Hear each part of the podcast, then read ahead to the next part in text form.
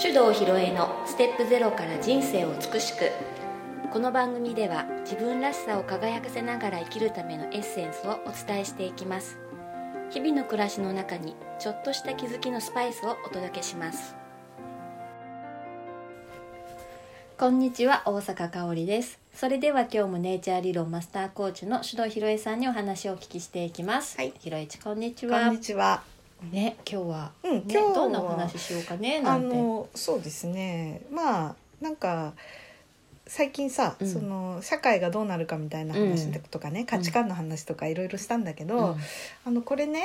ベースを支えているものは何かと言いますとね、うん哲学なんですよ。哲学ね哲学。なんか硬そうなね、はいはいはカチッい。とね、うんう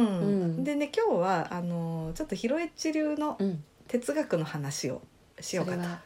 難しいですかいやいや難しくはないと思う。 うん うんあのーかおりんはさその哲学って聞いた時さ、どんなイメージというか、哲学いやうんまず哲学って聞くとああ社会高校の時にね、はいはいはい社会で習ったなーって、うんいろんな人の考えをうんね、うんこうテストでうん言葉あはいはいはいフレーズ、うんうん、あれをやったなうー、んただそれをなんか覚本えの名前とかそうそうそうそう、んんそんなのばっかりで中身は何にも勉強してないなっていうのは大人になってから気づいた、うんまさに、まあ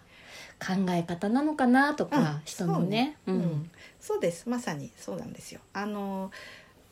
最初に結論言うとね哲学っていうのはねあの問いです問い、はい質問の方問いね、うん問いでその究極はえっ、と自分とは何かいやそうそうそう そうこれに尽きるんじゃないかと思うんだよね。それであのーまあ多分あの昔からあるじゃん哲学ってさ。だからそのみんな最終的に自分とは何かっていうのを掴みたいという一心で、うんああでもないこうでもないを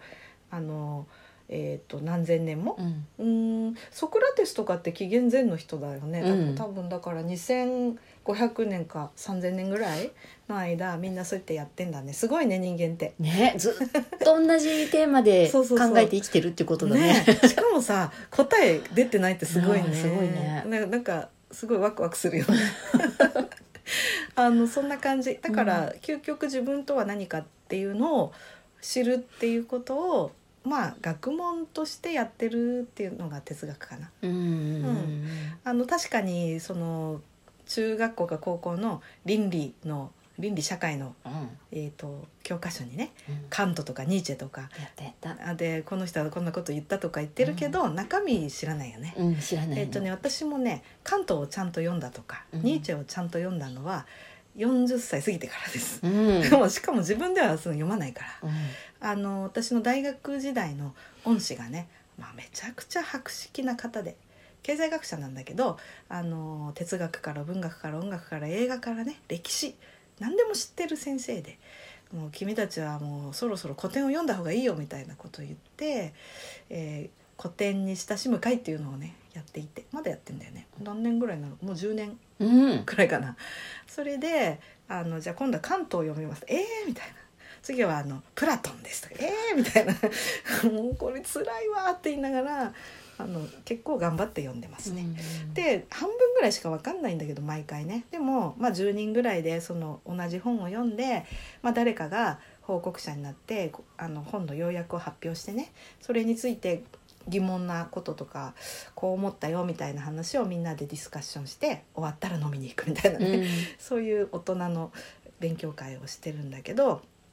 うーんとねやっぱりみんなねあそっかどうやって自分っていう存在をこう捕まえようかっていうことで、えーソクラテスもそうだったしまあ弟子のプラトンもそうだしまあ最近で言ったら最近だと思うよそのうーんと関東とかはねそういうな、うん歴史の中で言ったらねっていうことなんだなって思って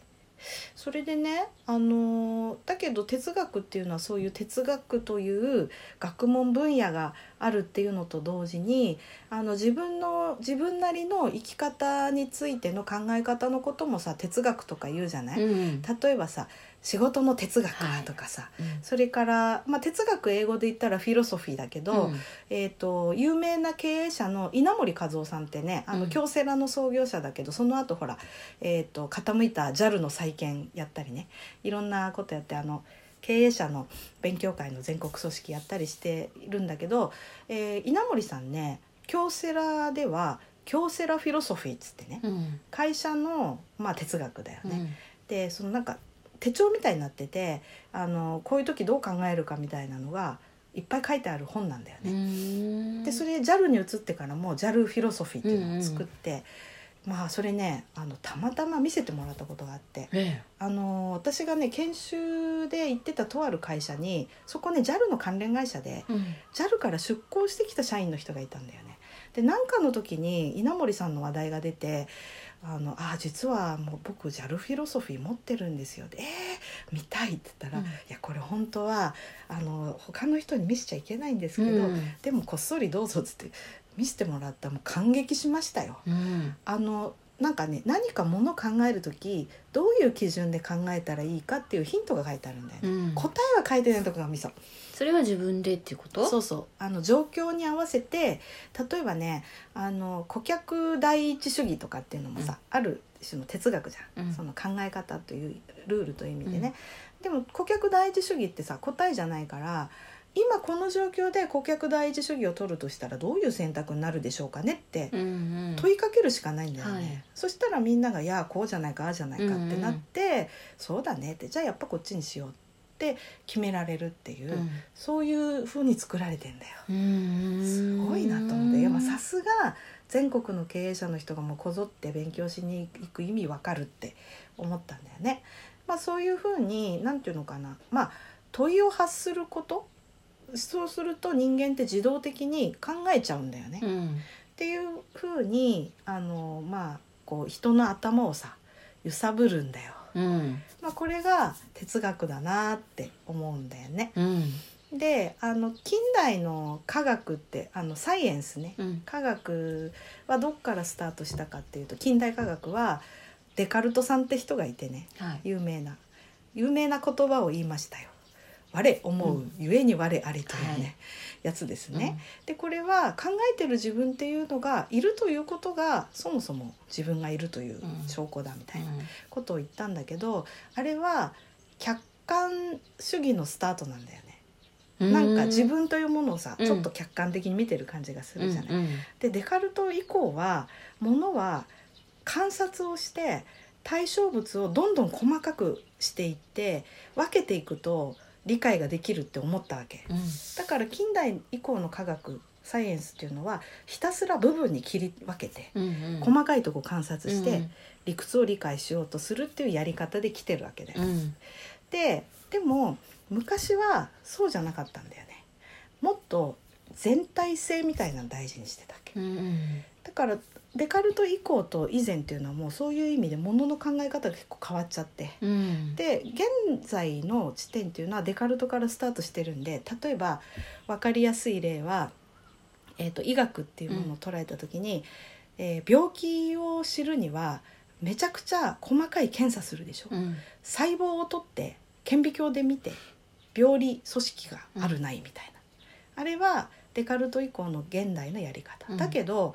部分を見てこうなんかそうあこのがん細胞がありますねとか言っても、うんがん細胞じゃあこれやっつけましょうとか言ったらなんか他のとこ調子悪くなっちゃったりしてね死んじゃったりとかよくあるよね、まあ、そんな感じで部分に分けても部分をいくら足し合わせても全体にはならないっていうねうんうん部分の総和は全体とは異なるってよく言うんだけど、うんうんまあ、そういうふうにめちゃくちゃ細かくすれば分かるっていうところでちょっと現代はなんかそこが私はギクシャクしてる原因かなと思ってて、うんでももっともっと太古の昔は、えー、と体っていうものも例えば東洋医学にで言われるような全体の気の流れとか、はいうん、そういうふうに全体性っていうのを重んじてた時代があって。うんで私はなんかその辺に戻ると逆にねあの今分からなかったことがよく分かるんじゃないかなと思ったりしてね、うんでそういうふうにあのこの病気とは何かとかこの状況とは何かっていう問いを投げかけるっていうこと自体が私は哲学する行為っていうふうに考えてるうん、だけど私たちはそのデカルト以降以降の考え方に慣れ親しみすぎちゃってるんでその答えを探そうとするんですよ。うんうん、でしひたすら調べたり分解して観察すれば答えは得られるというある意味、えー、と変な信仰に あの覆われちゃってるんで、えー、とちょっと引いてねうん全体を見たり、そもそもこれは何を表しているのかとかっていううん問いがちょっとあのそういう能力がねなんか残念ながらちょっと弱くなっちゃってるかなっていう感じがするんいでやすね。そんなものの見方なんてしてないような気がする、うん私そうだよね、うんだからなんかこう出てきた情報も断片的なものをそれをどう理解するかっていう感じになっちゃうよね。うんうん、でもでもそもそもこういうことが出てきたのはなぜなんだとかで最初にこれを言った人は誰なのかとかっていうことにあんま目が向かないよね。うんでこれがあの現代の、まあ、義務教育っていうのは、まあ、デカルト以降のね近代科学の考え方にのっとって組み立てられてきてるんで目の,、ま、目の前に出てきた事象をじっと見たり細かくしてし理解しようとする取り組みっていうのには長けてるけど、根っこを知るっていうことはちょっとそこから出てきにくくなっちゃったうんうんうっんていうのが今の、えー、と社会のね、えー前提です。それでそこでね哲学って大いに意味があるっていうことになってくるんだうんね。はいうん、であのーまあ哲学者っていう人はさなんかこうあの孤高の人といういうか、えー、と世の中からさ隔離されてひたすらなんかその問い続けてるようなうんイメージあるよね。あるねう、うんんであのそれを私たちは読むわけだ。うんニーチェの本とか読んだりしてね「超人すげえな」とか言ってねねでもやっぱり神なのかとか言ってうんね結局それみたいな感じでなんか分からずじまいで終わるんだけどあのだ哲学者がやっている哲学と哲学の本を読む私たちっていうのはなんか全然さなんか距離感があるんだよね。うんで私はどうやってその哲学に馴染むといいかって言ったらねまずその哲学者の書いた本を読んでみるのはいいと思うのよ。うんそれでどう読むかっていうと「へえこの人こう考えたんだそれだけなの」うんこうでなければならないんだって思っちゃったらこれね一気に宗教になっちゃうはから、あうん、で宗教悪いって意味じゃないんだけどね、あの教義を盲信するってなっちゃうとこれは宗教のあまり良くない使い方だからね、でいろんな哲学者の本をちょっとまあ読みづらいんで例えばもう解説したものでもいいと思うよ。そういうの読んで「はあこの人こういうふうに考えたんだ」ってでも最終的にはこの人はこういう考え方でもって自分とは何かっていうことを知ろうとして頑張ったんだねってうんでうん思っとけばいいわけそこでねそうそうそうんんそれだけでいいの。であこの考え方私好きだなって思ったらその人の本をたくさん読んでみるっていうのはいいと思うね。うんで何かのやり方で自分なりの問いの立て方とか、うん自分なりのこう自分自己探求の仕方っていうのを身につけると面白いと思うよ。うんでねそんな中で私もいろんなのまあ半ば強制的に読まされたのもありつつなんだけどもえっ、とね実は一番気に入った考え方はね、仏教思想なんだよね。うん、でさっきさそのデカルトの話したけどあの仏教思想ってやっぱりそういう西洋のそのサイエンスの考え方も真逆うんのとこにあるんだよう。んでなんかそれあの最初にその仏教思想仏教そのものじゃないんだけどさブッダがかんどう考えたかっていう考え方に触れた時にあこれはすごいと思ったの。えどんなところでそれの中で一番私が気に入ってる考え方は「唯意識」っていう考え方でさ「唯一の唯」うんに「意識の識」って書くんだよね。うんうんで有意識の考え方はうーんとかん簡単に言うとねえっ、とこう見えているというだけであの本当はそうかどうかは誰もわかんないってことうんなの、すごいねうんうん、私はそういうふうにこの状態を認識しているけれどもあのみんな違うふうに認識しているかもしれなくて、うん、だからあのただ、えーそのように自分は感じているというだけなのだっていう。うん素晴らしいって思った。はあいや今聞くと素晴らしいって思うんうすごい、うん、だから有意識だからね、うんその有意識ってことはあの存在はどこまで行ってもここにね例えばこのテーブルがあるとかさ、目の前にカオリンという人物がいるってことも本当にそうかどうかってさ絶対証明できないんだよね。だってさくるって横向いた瞬間に意識に入ってこなくなったらいないのと一緒でしょ、うんうんうんだからいるかどうかなんていうことは絶対証明できないんだよ。ななんかそうだよその通りだよって思ったの。うんうんだからよくある問いでさ誰もいない山奥で木が倒れたとして音はするかっていう問いがあってね。うんでこれは、まあ、その場に行ったら音はしてるけどさ私ここにいてその現場にいないから音聞こえてないってことはうんうんしないと一緒でしょ、うんでそういうふうに考えると世の中の出来事は例えばニュースで海外の悲惨な事件とか報じられてもそれねもし私がテレビ持ってない新聞取ってないネットニュース見ないだったらさ知る由もないから起きてないってことうなんんだよ。うん、でこれは無関心とは違うんだよね。その場でそれを認識してないっていうのはないと一緒。うんうん、だけど私が目にしているものっていうのは唯一絶対私の認識としては真なものなんでうんそこに対しては自分で考えて行動するっていうことが求められるわけだよね。うんうん、なんかそうやって考えたらあーいろいろなこう情報とかに惑わされるってなんか全然必要のないことなんだなっていうのがわかる、すごい思う私今それ、うんうんそういう有意識論ってなんかそんな感じなのよ。うんうん、だからねあの起きてもいないことで気をもむっていう必要もないしもうあるのは今ここ自分だけっていううんうんなんかめちゃくちゃ楽だなって思ってでまあ一般的にそういう状態になることを悟りを開くなんて言ったりするんだけど、悟りは別に滝に打たれたりとか断食しなくてもなるの、うんうん、有意識になればいいだけだからね。うんうんうんでそうなった時になんか無駄なものが全部こうなくなってシンプルな自分っていう存在がなんかすごいはっきりしてうんそうか世界は私が感じてるものだけで全てなんだなって思えるようになるとああんかすごい幸せだな、うん惑わされされない自分みたいなねうんうんそんな感じなんで私はもういろんな西洋哲学も読んだしまあなんかいろんなあのいろいろ読んだ中でやっぱり有意識の考え方が自分に一番フィットするなっていうところにたどり着いたんですよ意。識ねうんうんまあでもあのいろんな人のいろんな取り組みっていうのはそれなりに素晴らしいなと思っていて、そっかこの人はこういう考え方で来てるんだなとかっていうふうに自分の何かを知る時の物差しとしてはちょっと働いてるかもしれないね、うんうん無理やりにでも読んだことでもってう。んううんんで何かの時思い出したりするしねうんそういうこう哲学、まあ、何をうん自分は大事にするのかとか自分はどう生きたらいいのかっていうものを持った個人が集まってるのが社会とか世の中だよね。うんで、えー、とそれぞれさ全然立っている主義主張が違う人が集まってるっ